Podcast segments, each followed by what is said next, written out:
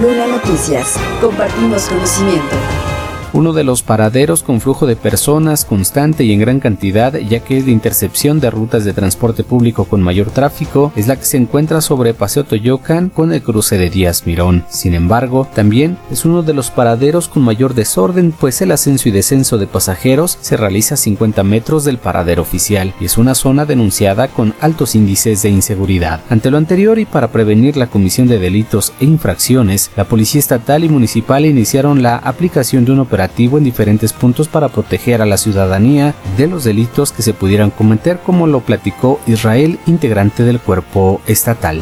El operativo comenzó desde aproximadamente hace tres semanas, en lo que realizamos este tipo de, de filtros que se llaman blindaje para carros con, pues sí, especificaciones que nos dan, poder inspeccionarlos más que nada.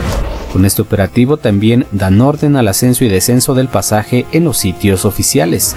Sí, ya se les están dando puntos estratégicos para que como tal tengan una, una, parada exacta en la cual tengan que, pues sí, subir a la gente y no estén haciéndolo cada esquina, cada esquina para que se genere pues el tráfico que estamos acostumbrados a vivir aquí en Toluca. Entonces ya cada uno va a tener su parada en específico para que ahí recojan e inmediatamente sigan su rumbo, sigan su destino. ¿Esto ya va a ser de manera permanente? Esperemos que sí.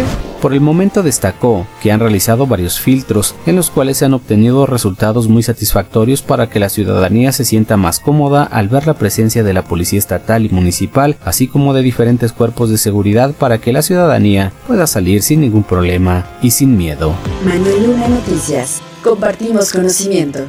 Los aspirantes a coordinar los comités de la Cuarta Transformación de Morena, Ricardo Monreal y Marcelo Ebrard, visitaron este fin de semana municipios del Estado de México para continuar posicionándose en las preferencias de cara a las encuestas que se realizarán del 28 de agosto al 3 de septiembre. Durante su visita al Moloya de Juárez, Ricardo Monreal recordó que a las personas que sean consultadas les realizarán un cuestionario para responder en libertad a quien prefieren que sea el coordinador nacional, por lo que afirmó ser la segunda persona después del presidente de México en conocer el país, ya que lo ha recorrido durante 25 años. Puedo decirles que deseo continuar el legado del presidente López Obrador. Yo de ganar la nominación como coordinador nacional les ofrezco trabajo, trabajar para que ustedes estén disfrutando en libertad y en igualdad. Por su parte, Marcelo Ebrard, en su visita en Naucalpan, afirmó que en sus recorridos ha crecido de cara a las encuestas, ya que todos los días tiene diálogos con diferentes sectores, por lo que va bien. Ante jóvenes de Naucalpan, afirmó que el proceso se trata del futuro y los jóvenes tienen por primera vez en la historia la oportunidad de responder quién quieren que encabece la próxima condiente electoral y luego el próximo gobierno. Afirmó que ya hay logros para ellos como las becas Benito Juárez y el programa Jóvenes Construyendo el Futuro, pero ahora tiene que dar el siguiente paso.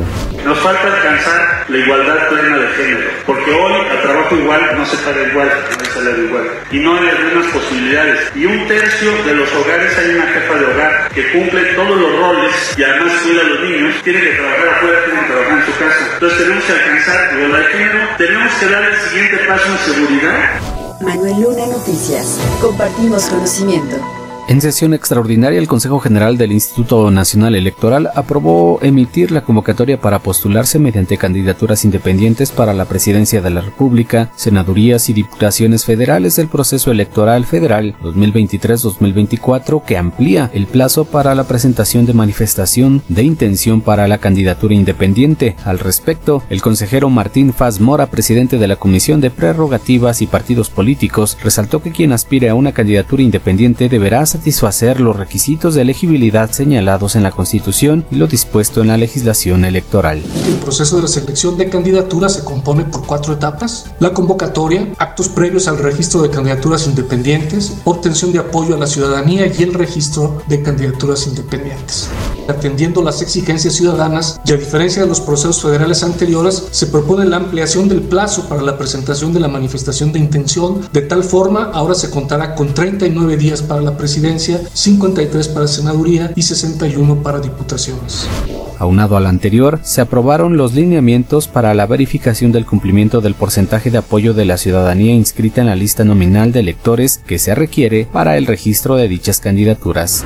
La tabla con las cantidades equivalentes referentes al porcentaje de apoyo de la ciudadanía necesario para obtener dichas candidaturas se publicará a más tardar el 8 de septiembre, toda vez que dicho porcentaje se calculará con el corte de la lista nominal al 31 de agosto del presente año. Finalmente, el acuerdo establece como fechas límite para la recolección de apoyo ciudadano a candidaturas independientes el 6 de enero de 2024 para la presidencia, 21 de diciembre de 2023 para senadurías y 29 de noviembre de 2023 en el caso de diputaciones. Lunanoticias.com Ya tienes conocimiento. Compártelo.